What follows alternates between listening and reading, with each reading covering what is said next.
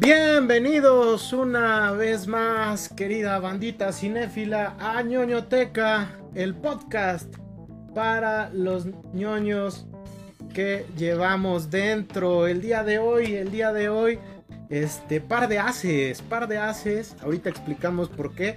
Pero me acompaña, me acompaña como siempre, como siempre, el sociólogo del gol, el joven Ahmed Díaz. ¿Cómo estás, Ak? Bien, bien, bien. Creo que ahora hoy me ganaste lo del sociólogo del gol porque tu playera está bien padre, ¿no?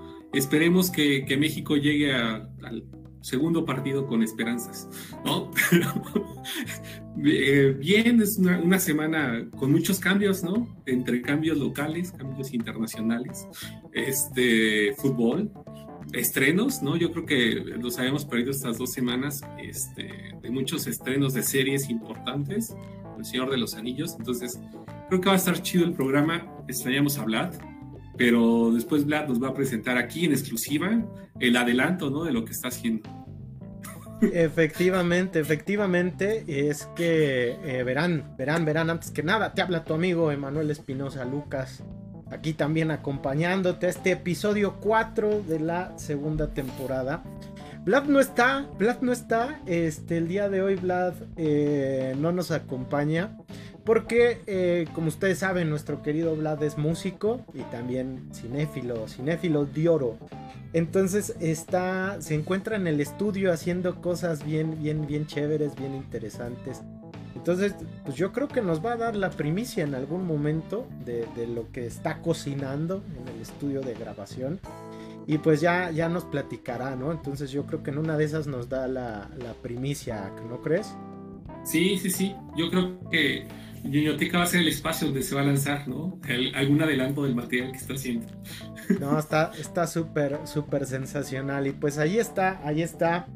Este, entonces ante ello, ante ello, pues este, eh, y como para no interrumpir tanto las, sesiones del podcast, pues nos toca hoy, nos toca hoy este echarnos la talacha, en algún momento le, va a tocar a Ahmed y a o a mí y a ¿no? Entonces, este, nos toca hoy echarnos la talacha del, del día de hoy, así que quédate que va a estar un programa con mucho amor cinéfilo, va a estar, va a estar bastante cool porque teníamos planeado un programa y eh, pues ayer, ayer este, nos cayó la noticia tremenda, ¿no? Este, pues al, falleció el día de ayer a los 96 años, nada más y nada menos que Isabel II, la reina de Inglaterra y la regente inglesa, pues con mayor tiempo en el trono, ¿no? Entonces, este, como es un evento que, que realmente es una coyuntura, ¿no? Y que incluso pues da, da pauta de ser un, momento histórico. De por sí ya vivimos un momento histórico eh, en estos dos años de pandemia. Pues ahora la muerte de, Isabel II, pues no se puede quedar excluida de ser platicada en ñoñoteca. Así que el día de hoy, el día de hoy, ¿qué les traemos? ¿De qué vamos a hablar? Eh, de cine y algunas series que hablan sobre la corona británica, ¿no? Y especialmente sobre la reina Isabel. Efectivamente. Eh, ya ves, hay un buen de memes, ¿no? Eh, por ejemplo, esos de. Eh, yo leía libros de Cambridge, ¿no? Entonces también mis libros de inglés eran de Cambridge. Entonces yo también este, estoy de luto, ¿no? A ese tipo de memes. Yo creo que lo más divertido ha sido el tipo de, y el tipo de exageración de alguna parte de las personas que desconocen, yo creo que los procesos históricos que hubo y que también, aparte, mal, un poco negativa que hubo detrás de ello, ¿no? Un buen de países en, en África, por ejemplo, sufrieron todos estos vaivenes, ¿no? Pero vamos a hablar de eso más adelante porque el cine nos puede dar una lectura y también las series de televisión. Pues ahí está. Así que el día de hoy, cine, cine sobre la realeza británica en ñoñoteca temporada 2, episodio 4. ¿Qué cosa, qué cosa vamos a tener el día de hoy? Pero como cada semana los invitamos a que nos escriban en la caja de comentarios, pues qué opinan, qué opinan sobre el fallecimiento de Isabel II, que pues les digo, este, eh, un suceso que pues este nadie se esperaba, ¿no? nos cayó como balde de agua fría porque la verdad estábamos como que muy, muy... Eh, al tanto de que iba a ser como un día normal y de repente, chin, ¿no? A mí, a mí por ejemplo, un alumno me, me dijo, oiga, se murió Isabel II, ¿no? Y dije, yo era un niño de secundaria, ¿no? Y yo así de, ¿y tú cómo sabes quién es Isabel II? Y me dice, no, pues es la reina de Inglaterra. Y yo dije, ah, estos muchachos son tremendos, ¿no? Entonces, hoy traemos un programa muy chévere. Pero como cada semana, como cada, cada siete días, pues la pregunta detonadora, la pregunta exquisita. ¿Qué estamos viendo? ¿A qué te dedicaste esta preciosa semanita, Agmef? ¿Qué viste? ¿Qué viste? El Señor de los Anillos, la serie, ¿cómo se llama? Se fue el nombre. Vi el, Los Anillos de Poder. Exactamente, vi los primeros dos episodios. No sé si ya se estrenó el tercero hoy. Sí, sí, este, sí, ya se estrenó, se acaba de estrenar. Este, desde ayer en la ah, noche, curiosamente.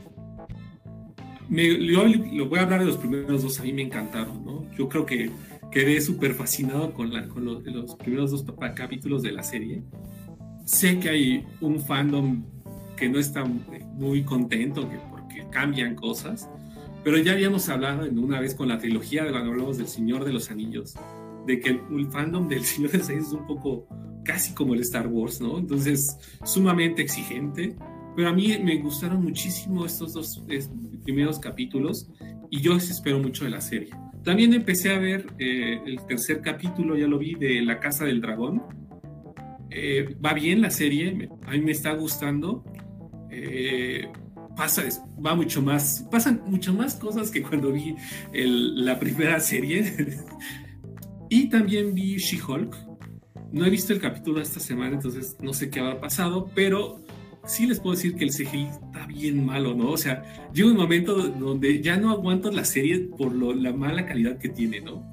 No tanto por la historia, aunque el capítulo pasado sí dije, ¿esto qué? O sea, no avanza nada con la serie. Y em, eh, vi una serie en Netflix sobre, eh, hay como un culto satánico, el Diablo en Ohio, creo que se llama así. Ah, sí, sí, sí, que se estrenó igual en esta semanita, ¿no?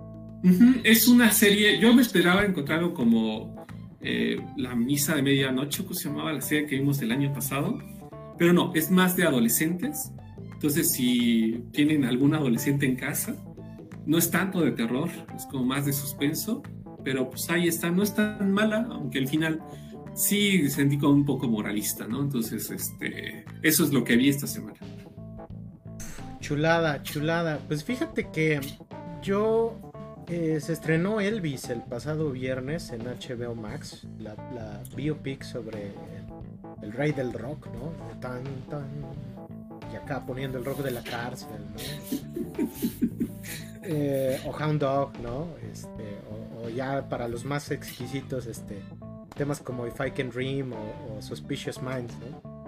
Este, creo que es una película que solo Baz Luhrmann, que, que ha dirigido películas como Mulan Rouge o El Gran Gatsby, pues podía ser, ¿no? Porque como que tiene ese toque y como esa empatía hacia la música que sabe transmitir de muy buena manera al, lenguaje cinematográfico, ¿no? Yo creo que en su momento hablaremos de Elvis.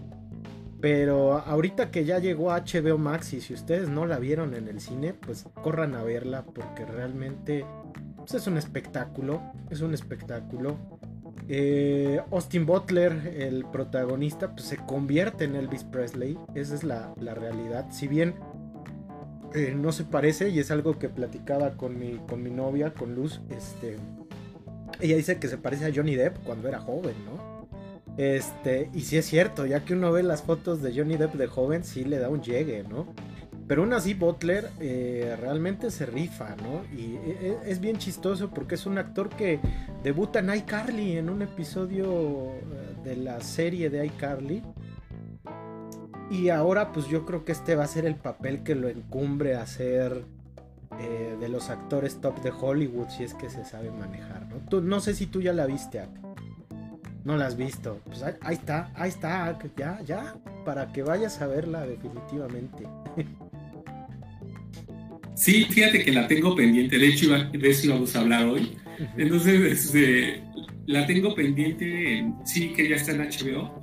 Max, pero a ti, entonces, ¿tú sí la recomiendas mucho? Yo sí, yo sí, creo que vale, vale mucho la pena. Este, se van a divertir. Eh, hay algunas cosas que obviamente eh, se critican, se hablan, ¿no? Este, pero yo creo que ya que estemos los tres, ¿no? Este, le vamos a dar, le vamos a dar este vuelo a la hilacha para hablar de Elvis.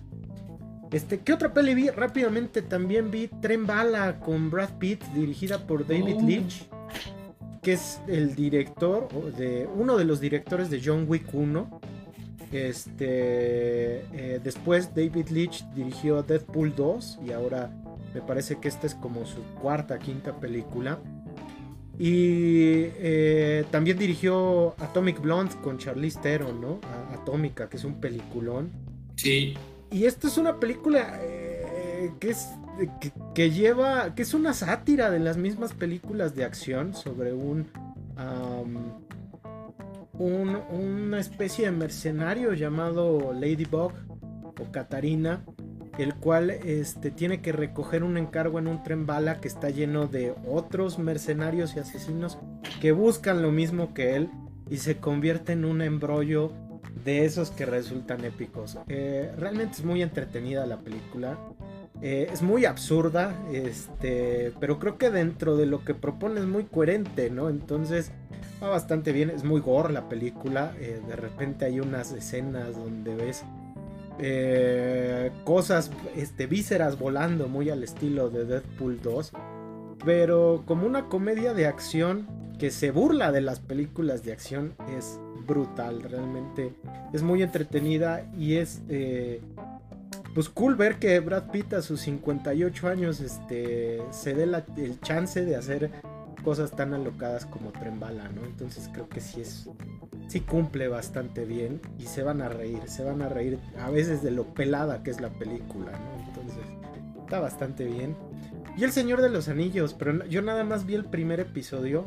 Me ha gustado, me ha gustado, pero yo sí le recomendaría a la bandita que eh, veo que veo que hay mucha banda que es muy fan de las pelis y dice, no, es que esto no se parece a las pelis quítense la idea de que van a ver una precuela de del Señor de los Anillos o de las pelis del Hobbit, ¿no? Y hay gente que es muy fan de los libros, ¿no? Entonces, este también quítense la idea de que están viendo la adaptación del, Señor de los Anillos.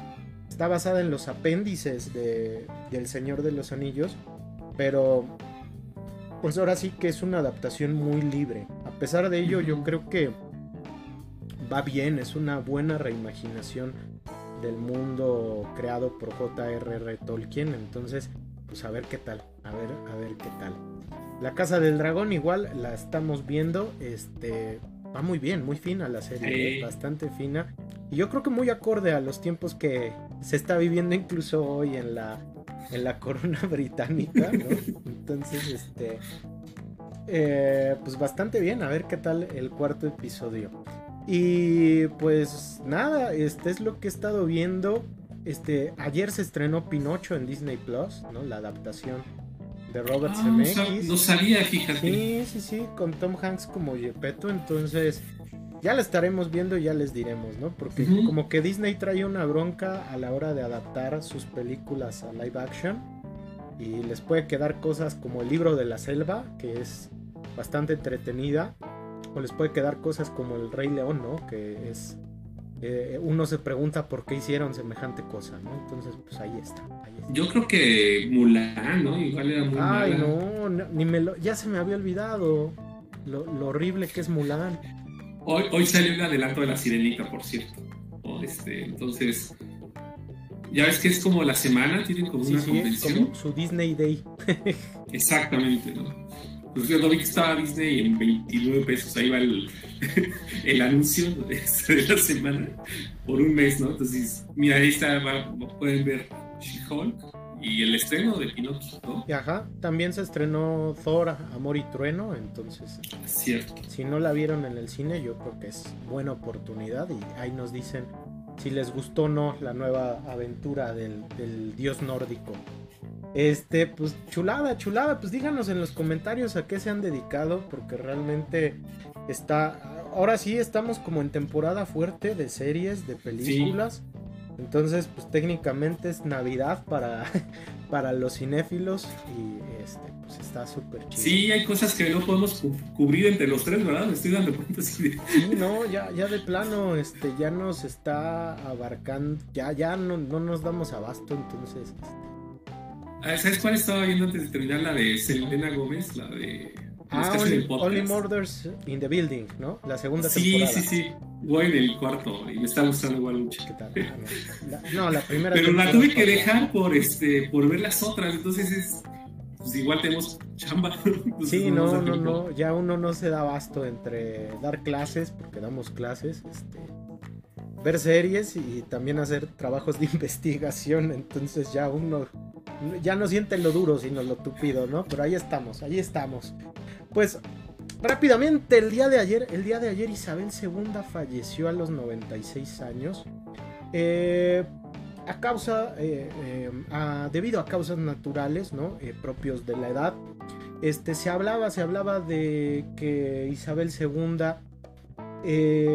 había tenido algunos achaques a comienzos de la semana. El día miércoles había tenido un encuentro con la nueva primer primera ministra eh, inglesa, quien, quien manifestó que la veía con buena salud, sin embargo, en la madrugada del jueves, este tiempo eh, de Londres, del meridiano de Greenwich, este, la reina tuvo malestares que pues culminaron con su fallecimiento, ¿no? Mantello pues eh, todos, si no es que, pues sí, todos los medios del mundo pues comenzaron a hablar de una noticia que obviamente ha dado la vuelta al mundo y pues el día de hoy pues queremos hablar un poquito, un poquito de ello, pero muy a nuestro estilo, eh, recordando películas que nos hablan de la realeza británica. Pero Ak, ¿dónde te agarró? ¿Dónde te agarró la noticia de la muerte de Isabel II?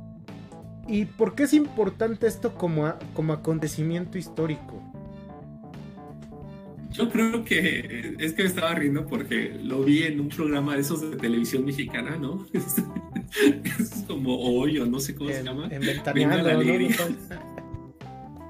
Exactamente, uno de esos. Y estaban así súper consternados y yo así, no manches. Este, de lo poco que sabían ahí hablando. Entonces me, ahí me llamó, fue cuando me llamó muchísimo la atención, ¿no? Eh, y por el otro lado, después entré a Twitter. Yo estaba haciendo una entrevista que duró un buen, ¿no? Entonces salí, no sabía, entro a Twitter y ya veo toda la. Eh, el desajuste que había entre todos los que estaban comentando al respecto, pero creo que una de las cosas bien interesantes es que nos pone a pensar, o pone a pensar a mucha gente, por lo que di cuenta, si es necesario todavía ese tipo de, de grupos, si tienen alguna función social, ¿no? Yo creo que es lo más importante, ¿no? Este, eh, había cosas muy, muy absurdas, de Emanuel que da historia, ¿no? Por ejemplo, que decían, se acabó el siglo XX, ¿no? Este, porque ahora sí, porque se murió la reina y así, no manches, ¿no? Este, hay otros aspectos, ¿no? Entonces creo que eh, mm, una de esas cosas que les digo es la crítica hacia la monarquía, si tiene una función social o, no. Es, esa parte se me hace interesante, que qué bueno que lo están reflexionando muchas personas o lo piensen.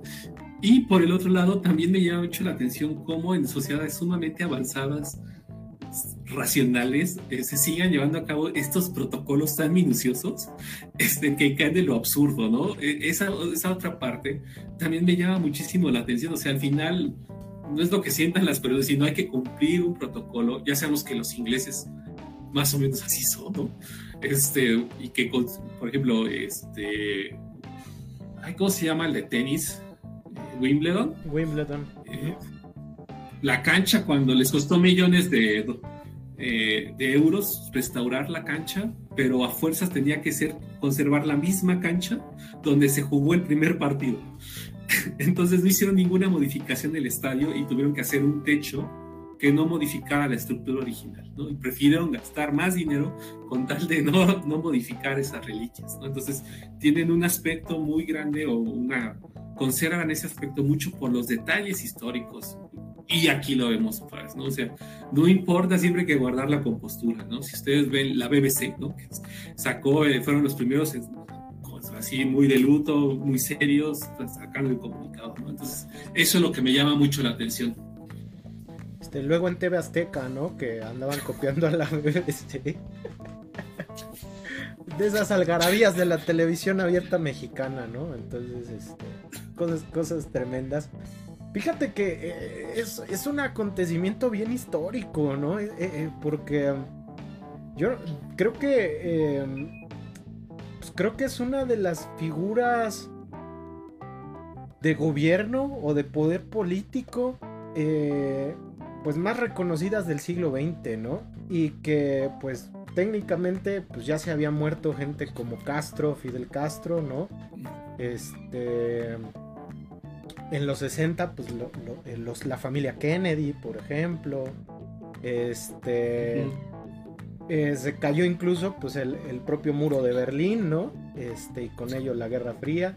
Y todos esos sucesos, pues los vivió, los vivió Isabel II, ¿no? Isabel II, pues es una figura que es polémica, eh, que sí nos pone a cuestionar todavía la función social, política, incluso cultural de las monarquías, pero al mismo tiempo, pues también fue una mujer que sostuvo el trono de Inglaterra durante 70 años con todo lo que eso conllevó, ¿no? Y que tiene que ver desde el propio colonialismo y el decolonialismo que vivió, eh, que vivieron los territorios que eran ingleses. Eh, lo sabemos porque pues gran parte de África, ¿no? Con Ghana en los 50 que se que es la primera en independizarse y así nos vamos yendo alrededor del mundo, ¿no? Hasta el hecho de convertirse en un eh, eh, convertirse en un ícono de la propia cultura pop, ¿no? Junto con eh, Diana de Gales, mejor conocida como Lady D, ¿no? Este, ¿quién nos recuerda cuando la, reina salió en los, en los Juegos Olímpicos de Londres en el 2012? escoltada por James Bond, ¿no? Un, momento que, es, que funciona como una especie de relato meta, ¿no? Eh, eh, como un hipertexto, ¿no? En el cual pues la ficción termina acoplándose con la realidad y, se vuelve un momento eh, sublime, pero al mismo tiempo absurdo, ¿no? Que nos habla de, de, los tiempos posmodernos donde vivimos, ¿no? Entonces, pues es un momento histórico, sin duda alguna que nos pone a cuestionar, ¿no? Definitivamente sobre si deben o no seguir existiendo las monarquías. Eh, y también, pues sí, ya, ya, ya he, visto a, algunas personas cuestionarse, ¿no? Si con ella eh, termina este siglo XX corto. Eh, Eric Hobsbawm decía que pues el siglo XX corto muere, bueno, acaba en el, en el, en el 89 con la caída del muro de Berlín. Y entonces pues hay, hay banda que está diciendo, no, está acabando el siglo XX con la muerte de, de, Isabel II y hay otros que dicen no, está iniciando el siglo XXI y hay quien dice que inició con la pandemia y hay quien dice que el siglo XXI inicia con la proliferación del nuevo Internet, ¿no? Entonces, este, pues esto nos pone a hablar, ¿no? De cómo la historia pues no está tan marcada por lo cronológico, por ese devenir del tiempo, sino más bien por estos acontecimientos que que por un lado le dan la vuelta al mundo y que por el otro pues este son un chismecito de lujo, ¿no? Entonces, pues ahí está, ahí está, una cosa tremenda con lo de Diana de Gales. Y ante ello, Diana de Gales, Isabel II, pero bueno, Diana de Gales también tiene mucho que ver. Y ante ello decidimos, decidimos hablar, cambiamos todo el programa, porque realmente creíamos que era como más interesante, bueno, no más interesante, pero sí más coyuntural hablar de esto. Así que seleccionamos dos pelis, dos pelis rápidamente para poder hablar del tema, para poder hablar y adentrarnos un poquito a través de la mirada del cine sobre cómo son eh, las monarquías, porque recordemos que México es un gobierno eh, democrático, ¿no? Es un gobierno que que si bien hemos tenido un régimen de partido único durante 70 años, lo cierto es que nunca fue, nunca fue una monarquía, nunca fue una dictadura tampoco, porque no falta el, el mamador que dice, no, es que México vivió una dictadura, y no, tampoco, ¿no? Este, pero, pues si no sabemos cómo funcionan las monarquías, eh, y las monarquías parlamentarias, como es el caso de Inglaterra, pues creo que el cine nos da una mirilla. Y para ello seleccionamos dos películas. La, primera de ellas es un filme que eh, yo creo que en su momento fue como un filme que la gente eh, vio con mucha estima, pero ya posteriormente como que el tiempo eh, nos ha hecho ver que como película es una película como hecha muy a modo, ¿no? Como para causar ciertas emociones. Pero aún así creo que para hablar el día de hoy, creo que es, un, es una peli que se ajusta muy bien y es una peli bastante entretenida. Y pues es nada más y nada menos que el discurso del rey de, Tom Hooper, ¿no? El discurso del rey, que curiosamente también se conecta con, con lo que hoy nos atañe, que es el fallecimiento de Isabel, porque es un filme que nos habla sobre la historia de su papá, del rey Jorge VI. Como ustedes saben, Jorge fue un rey que eh, gobernó muy poco el Reino Unido y, los estados de la Commonwealth, porque eh, de, la, mancomunidad, porque murió muy joven, ¿no? Y hereda, y ante ello eh, Isabel hereda el trono nada más y nada menos que a la tierna edad de 25 años, o sea, muy joven, demasiado joven, ¿no? Mientras que su hijo Carlos pues hereda el trono a los 76, una cosa tremenda. E, e, en este filme de Tom Hooper está basado en una obra de teatro homónima, la cual nos habla sobre eh, la historia del rey Jorge VI. Eh, como ustedes eh, sabrán, ¿no? o como la misma película nos va contando, Jorge no era, no era el heredero a la corona, sino que en su momento su hermano mayor era el, que iba a convertirse en el próximo rey de Inglaterra. Sin embargo, debido a que eh, el carnal de Jorge, pues, este, eh, decide, decide eh, casarse con una civil, con una ah, persona cuya reputación en la Inglaterra de la década de los 30 a los 40 se consideraba como algo eh, poco propio para la corona inglesa, pues este decide abdicar por amor y eh, el que tiene que entrar al quite tras la muerte del rey pues es, es Jorge. Y lo más, lo más interesante es que Jorge, pues este. Eh, le toca, le toca ser rey en uno de los momentos más coyunturales en la historia del siglo XX, que es la Segunda Guerra Mundial.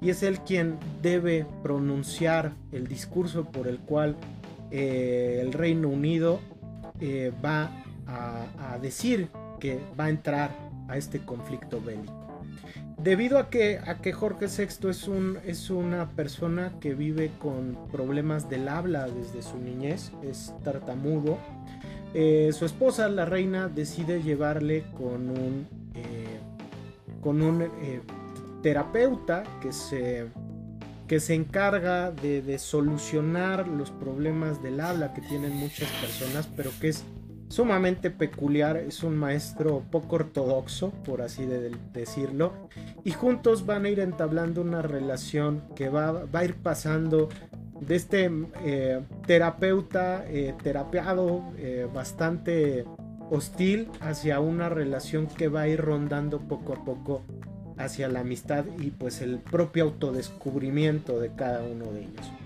Este, película ganadora de, varios Oscars, ¿no? Incluidos Mejor Actor para Colin Firth.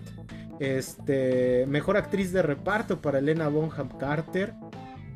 Eh, mejor Guión Adaptado. E incluso Mejor Película y Mejor Director para Hopper en su primera aventura en el cine. Este, uno de esos filmes que como les digo, creo yo que en su momento, en su momento eh, cuando la vimos por primera vez se nos hacía una película muy fresca, ¿no? Este, muy interesante.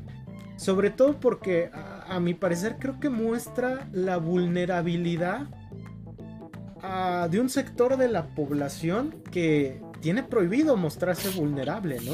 si nosotros vemos todos los protocolos con los que se dirige la Casa Británica, pues la Casa Británica es demasiado estoica, ¿no? Al grado en que, por ejemplo, eh, ustedes pueden ver en los programas de chismes a, Guillermo, a, William, quererse dirigir a sus hijos y agacharse para regañarlos. y los protocolos de la Casa Británica dicen, no, pues ustedes es duque, no se puede rebajar a la altura de un niño porque pues no es propio de alguien que puede heredar la corona, ¿no?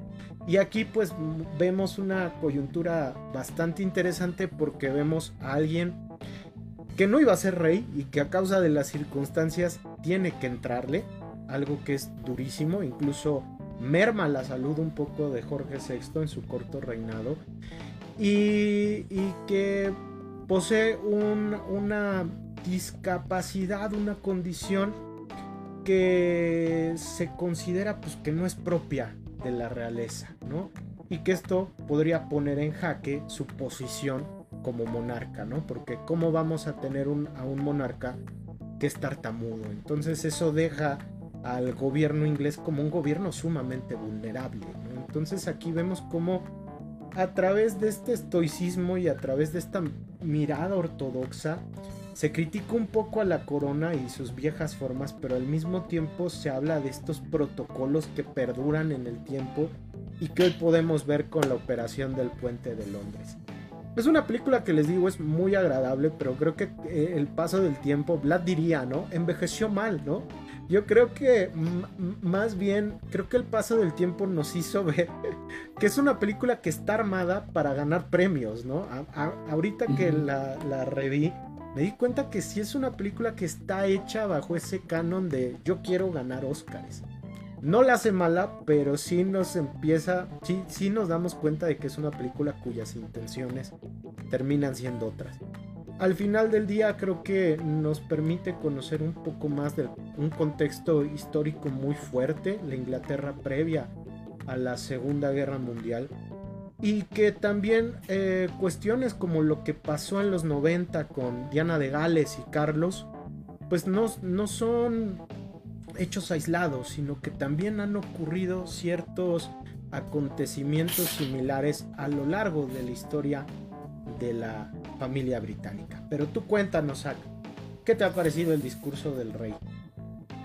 Eh, fíjate que concuerdo exactamente contigo. A mí me gustaba mucho. Yo me acuerdo que hacia el final hay una secuencia donde tiene que dar un discurso, un, un, programa de radio, ¿no? En la radio este, británica. Y yo ahí, este, ahí sudando, digamos así, de ojalá sí pueda hacerlo, ¿no? Este, es, ya diría esto es spoiler, pero como no está hablando, lo voy a contar, ¿no? Este. Entonces yo estaba súper emocionado, ¿no? Por, porque el, rey viera su discurso. Pero como tú dices, creo que con el paso del tiempo no le dio tan bien, ¿no? O sea, yo la recuerdo bonito, pero como tú dices, está sumamente armada y al final nos cuenta como una cara este, muy bella de lo que es el, ese rey, ¿no? al final creo que es eso, ¿no? Y creo que al final todos estos este, problemas ¿no? otra vez, otra vez, porque te, te, te, congelaste. Ah, ya, ¿ya me escucho? Sí, sí. Ok, este, sí les decía que yo creo que eh, es una, una, película que conforme fue pasando el tiempo, eh, va dejando claro que quiere mostrar solo una faceta, como muy bien la corona británica, ¿no? Y esconde o detrás no nos permite ver qué es lo que realmente sufren, los problemas que hay detrás. Entonces yo creo que eso es lo que finalmente le ha pasado, por ejemplo, el problema, el problema central de la película, se pone, se romantiza un tanto, incluso, ¿no? Si, si lo, lo vemos, ah, no, pues qué, qué padre, pero yo creo que al final de cuentas había cosas sumamente más importantes de abordar, pero como la película, como dice Emma, quería ganar premios, quería cumplir en la actuación, quería complacer a todos, pues la película los deja en el olvido, ¿no? Y creo que por eso diría Vlad, este, ha envejecido rápidamente. y yo creo que ha envejecido rápidamente, sobre todo si lo la vemos desde el, eh, la condición actual en la que estamos, ¿no? Eh, sobre todo este fin de semana. Se les aseguro, vean el discurso de Rey, vean otra, la serie, ¿no? Yo creo que igual la serie de, de Queen, ¿cómo se llama? The Crown, en Netflix.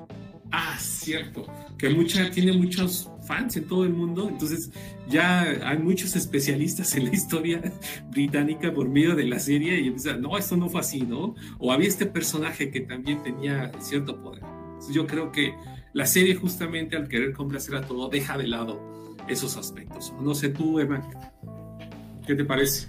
Pues sí, eh, eh, pues como bien mencionas, es una, es una peli que romantiza mucho a la figura, eh, pues a la corona británica, a la familia real. Y, y le hace ver, pues, el rey que tiene que superar las adversidades, que estas no son adversidades políticas, sino personales. Y pues también nos mete en ese rol, ¿no? De, de, que la reina tiene que ser un apoyo para, para el rey, ¿no? Y que incluso es una figura materna que no solo lo sostiene a él, ¿no? Sino que también sostiene a toda Inglaterra, ¿no? Este, es una, es una visión muy maternal también, ¿no? Que, que, romantiza mucho el, maternar, ¿no? Eh, y creo que e, e, esas cosas ya en pleno siglo XXI, eh, ya en el 2022, pues ya uno las empieza a ver con otra mirada, lo cual también nos habla de que nuestra sociedad se ha vuelto más crítica. Eh, pues criticamos todo, eso es la realidad. y también nos burlamos de todo. Pero también, también nos muestra, pues, pues se cuestiona cada vez más si realmente los reyes son estas figuras heroicas, románticas, que nos muestran en ciertos relatos, como puede ser este, o si realmente son figuras tiránicas, eh, eh, horripilantes y, sumamente ortodoxas, como a veces ocurre en Juego de Tronos, ¿no? Por ejemplo. Sí, sí, sí. Eh, y, por desgracia muchas veces eso hace que se nos olvide que son personajes muy tridimensionales también, ¿no? y que como es el caso de Isabel, pues podemos criticarla todo lo que queramos, podemos alabarla todo lo que queramos, pero la realidad es que una mujer que en tiempos donde se cuestionaba mucho el papel político de las el papel de las mujeres en la política, pues supo llevar un trono por 70 años, ¿no? Y con toda la carga y con todas las decisiones tanto chéveres como funestas que conllevó, ¿no? Y aquí pues podemos ver el antecedente directo en su papá, nada más y nada menos que le toca ver la entrada del Reino Unido y de la Commonwealth a la Segunda Guerra Mundial. Pues ahí está, el discurso del rey. Este, la pueden ver en HBO Max, por cierto, ahí anda. Entonces, ¿A poco? Ahí está. Ahí está, ahí está en HBO Max. Si pueden, échenle un ojo. Yo creo que es una película que a pesar de, lo que acabo de lo que acabamos de criticar, creo que sí es una película que se tiene que ver de alguna u otra manera. es una película familiar, ¿no? Yo creo igual. Sí, sí, sí. O sea, no es, no es como Coda, que es una película eh, que no está chida, ¿no? Y que nos hacen creer que está chida. Sino que más bien es una película que es, buena, pero que eh, está armada para ganar premios, ¿no? Se sabe que está armada para ganar premios. A pesar de eso, está bien. Y pues bueno, este. Pues Ak, cuéntanos, cuéntanos tú qué. Tú que, tú decidiste traer a la mesa, al banquete real de esta noche. Yo estaba pensando en traer la anécdota de cuando vino el príncipe Carlos a Real del Monte este, que es, una, un lugar que está cerca de Pachuca. Entonces, eh, yo creo que algún día alguien, esto sí debería ser como un guion, debería de, eh, ojalá pues, pueda grabar todo lo que sucedió detrás de la logística para que viniera el, príncipe Carlos a darle el monte. Claro, este, para los que, la bandita que nos escucha de otros lugares del, país, Cerca de Pachuca tenemos un municipio llamado Mineral del Monte, que le llamamos cariñosamente el Real, ¿no? Porque antes se llamaba Real del Monte. Y que fue un pueblo minero, este, fue un pueblo, minero donde vinieron muchas compañías mineras provenientes de Inglaterra y que eh, tiene el lugar turístico por excelencia de este municipio es un eh, recinto conocido como el Panteón Inglés porque era un panteón exclusivo de la población inglesa o descendientes de ingleses mexicanos que, que, habitaron la zona. Entonces en el año de 2014 a esta zona eh, pues recibió la visita del príncipe Carlos y el distintivo de formar parte de la Commonwealth, entonces de la mancomunidad. Entonces en el estado de Hidalgo tenemos un pedacito de Inglaterra este, porque el panteón inglés es territorio pues tanto mexicano como inglés, entonces este, pues ya salió aquí mucha banda diciendo que que, que porque visita Real del Monte y come pastes, pues este tiene algo de inglés en las venas, ¿no? Porque le gusta la salsa inglesa, ¿no? Sí, sí, sí, que creo que mucha gente de ella decía, tiene derecho a estar más, consternada que cierta locutora de radio en México, no quiero decir su nombre, pero este, tienen más elementos, ¿no?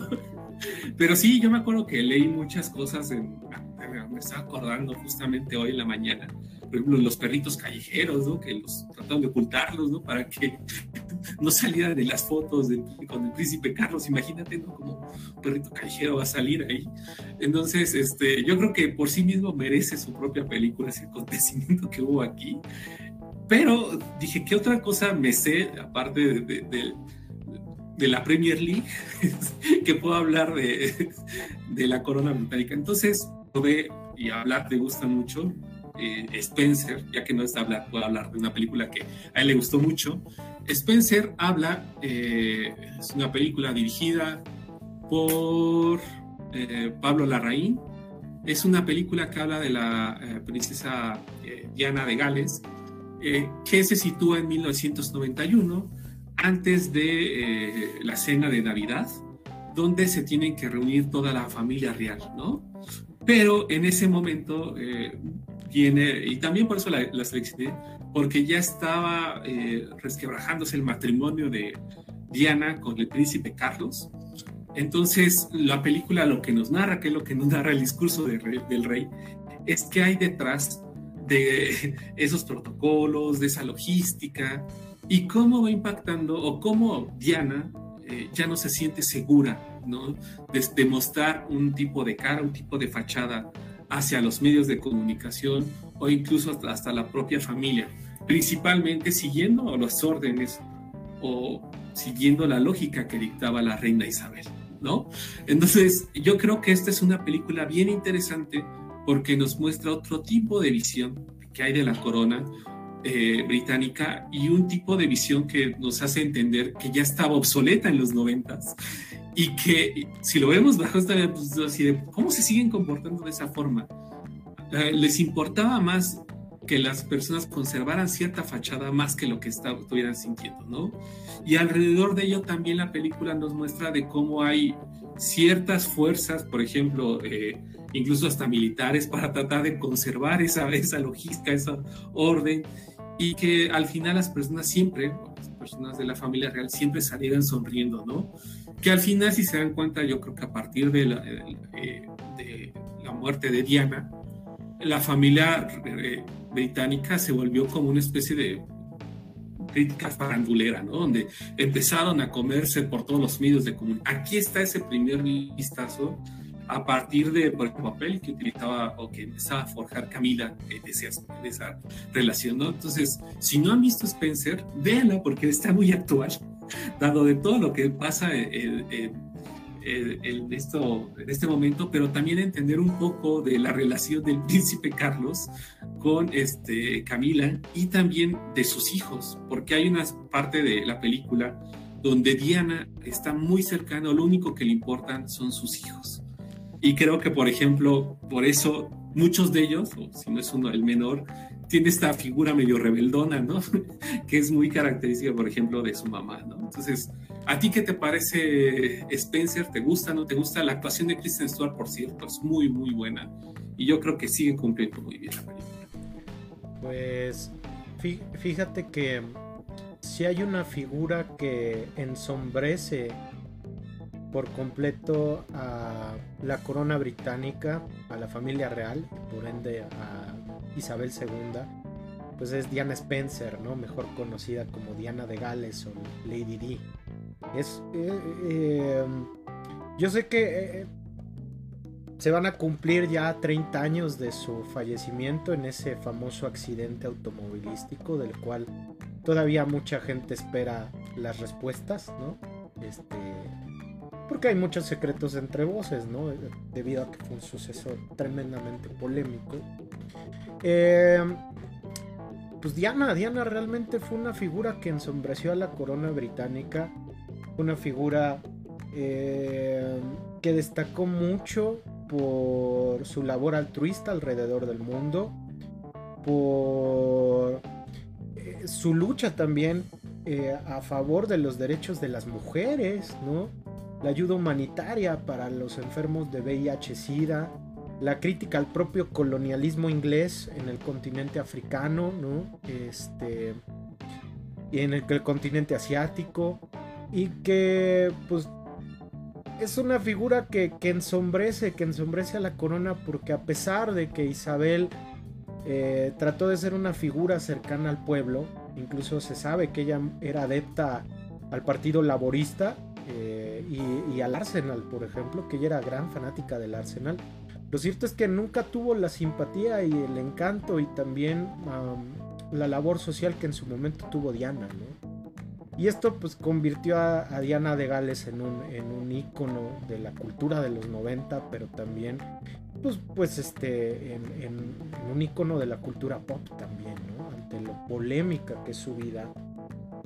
Y que...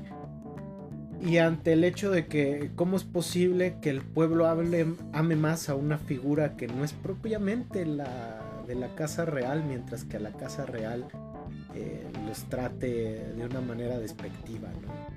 Eh, Pablo Larraín, que ya había hecho un drama similar con, la película de Jacqueline, eh, sobre Jacqueline Kennedy este, Onassis, la, la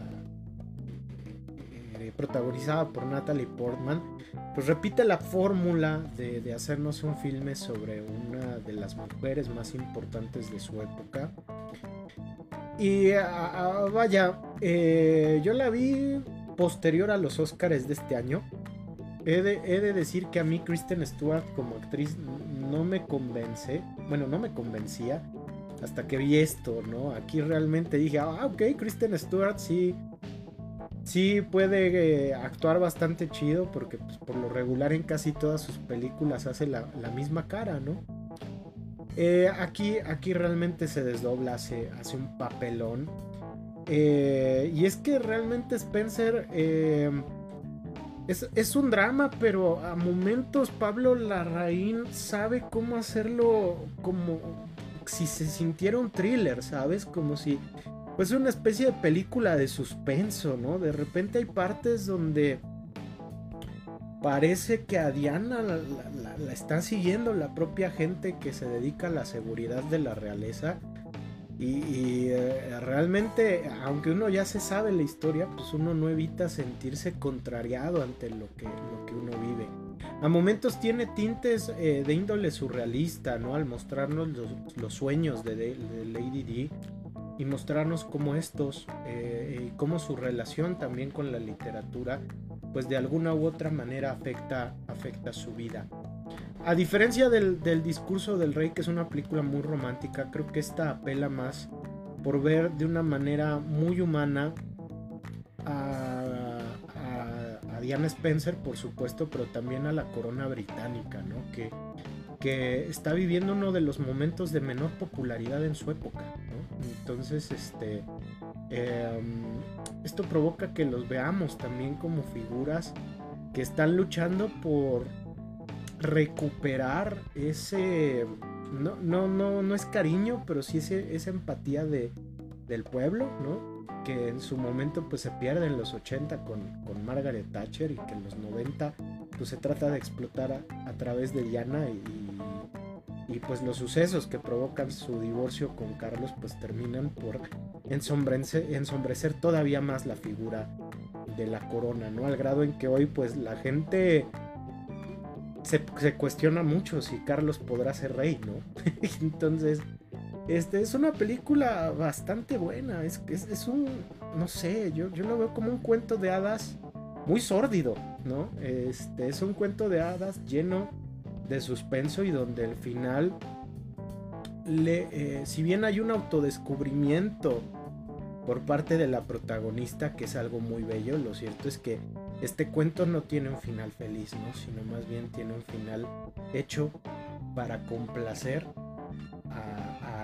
los propios intereses de la corona. Pero no sé, no sé tú qué opinas.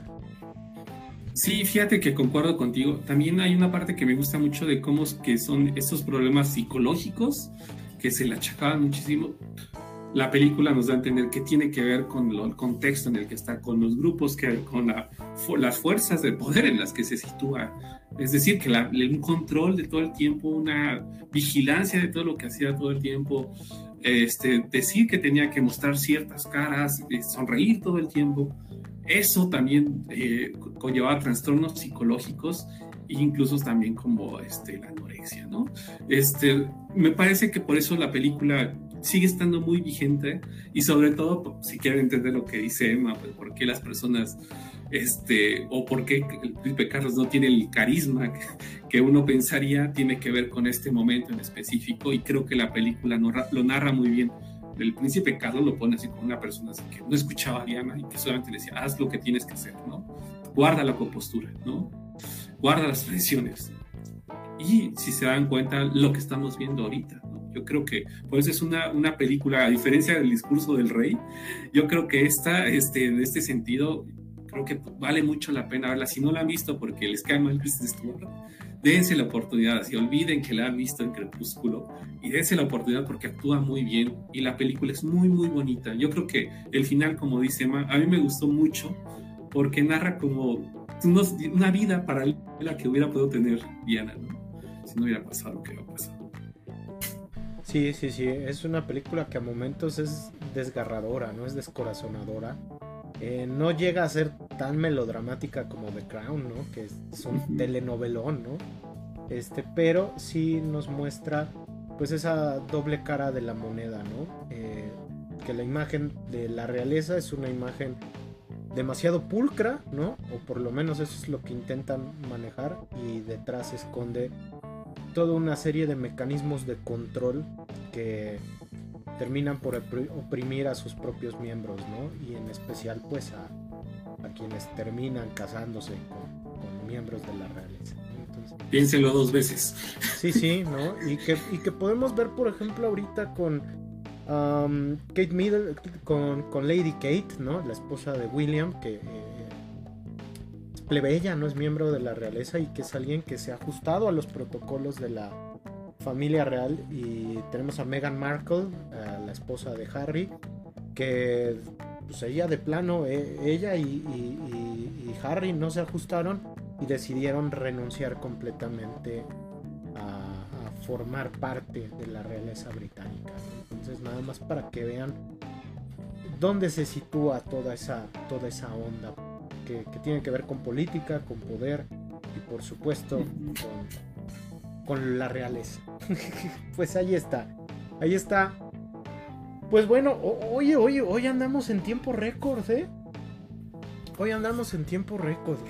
Pues, ¿qué otra película te hubiera gustado hablar, Emma? Eh, fíjate que me gusta uh, películas sobre reyes. Este, pues ver The Crown, sin, sin duda alguna.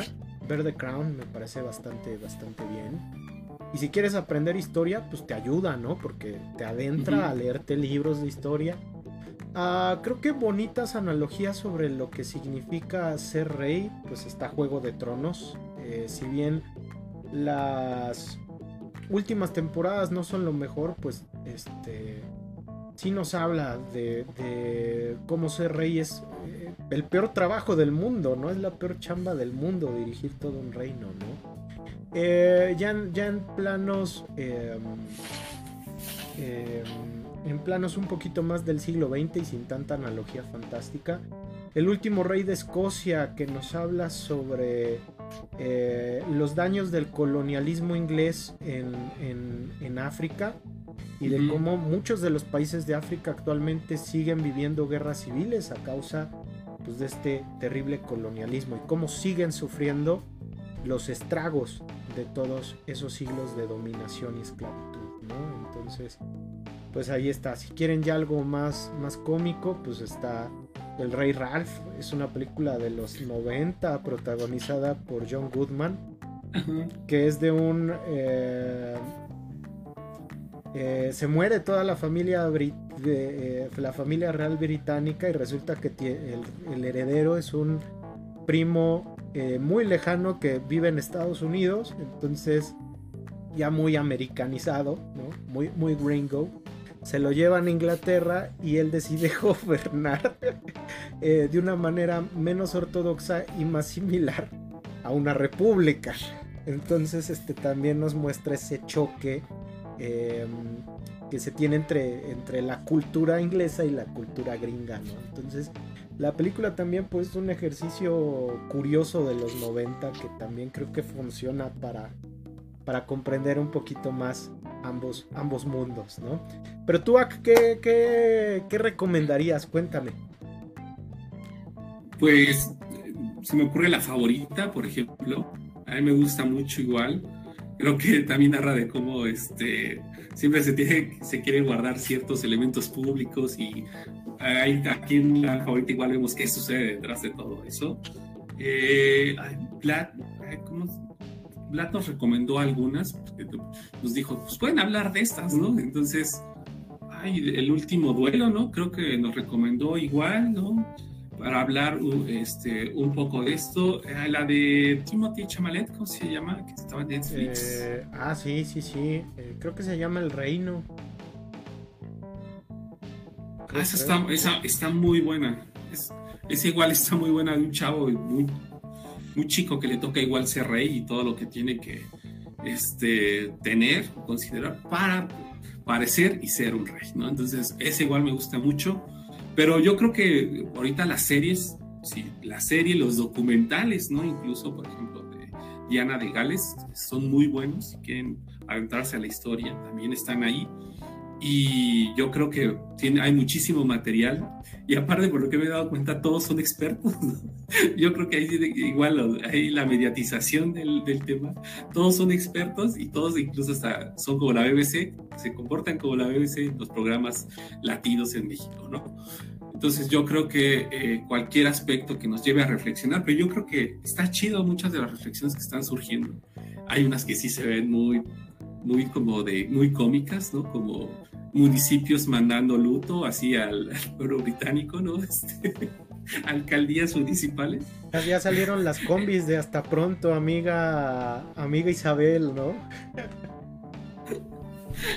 Entonces uno no sabe lo que es serio y, cuál es burla, ¿no? Porque parecen este, similares. Entonces yo creo que es un buen tiempo, si se dan cuenta, porque por fin, o yo creo que una de las cosas que tiene que ver es reflexionar si tiene o no sentido este tipo de, mm, gobiernos, ¿no? Entonces yo creo que eso es una buena, es, algo interesante para futuro, para contárselos a las personas, así cuando seamos grandes. Y a mí me tocó ver un cambio en cómo las personas se mofaban, o se reían, o discutían, o criticaban eso.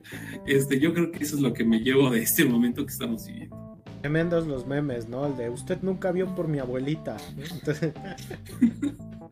Pues y, nada más dato curioso, pero Luis XIV gobernó más, ¿no?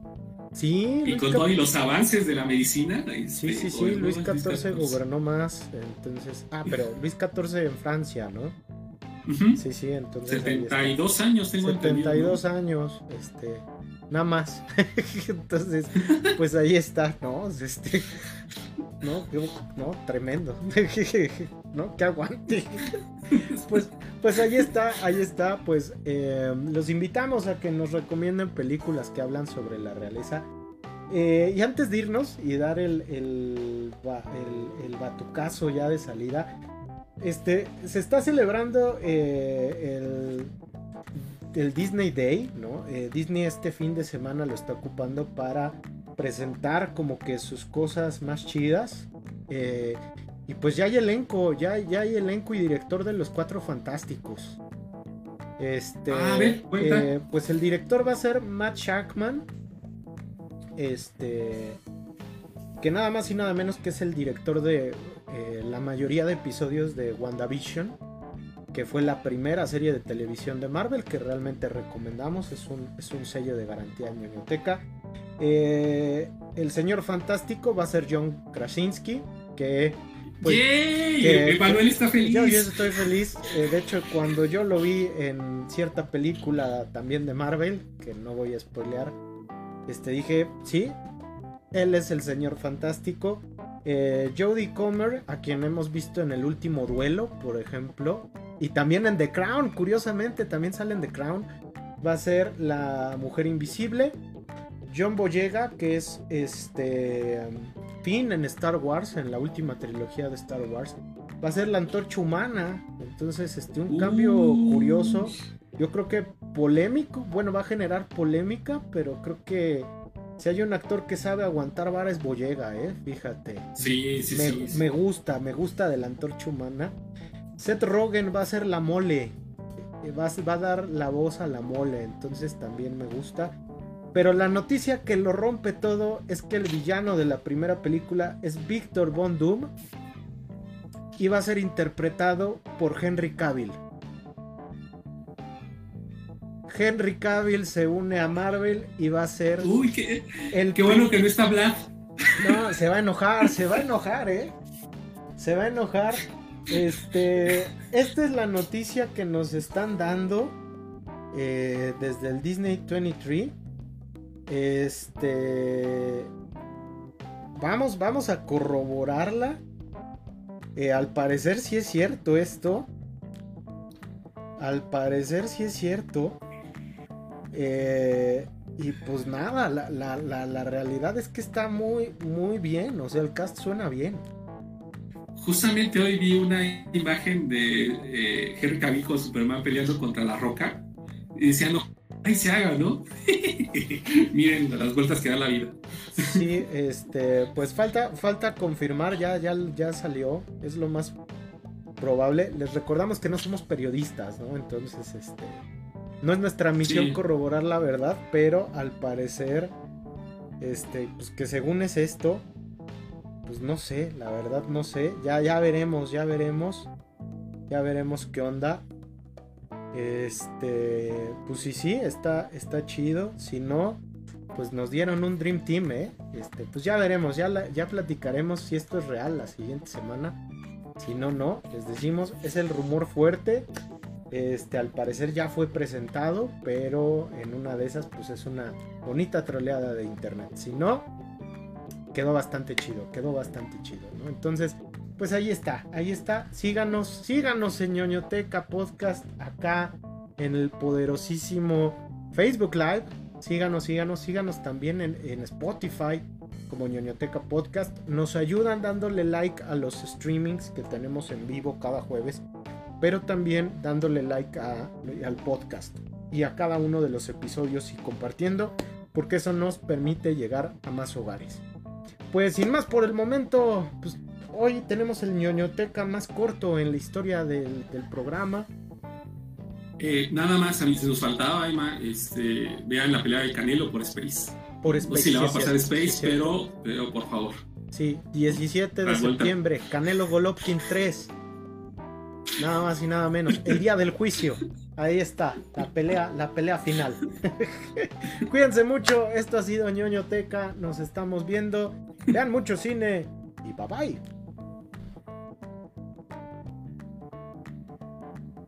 Oye, sí es cierto, hermano.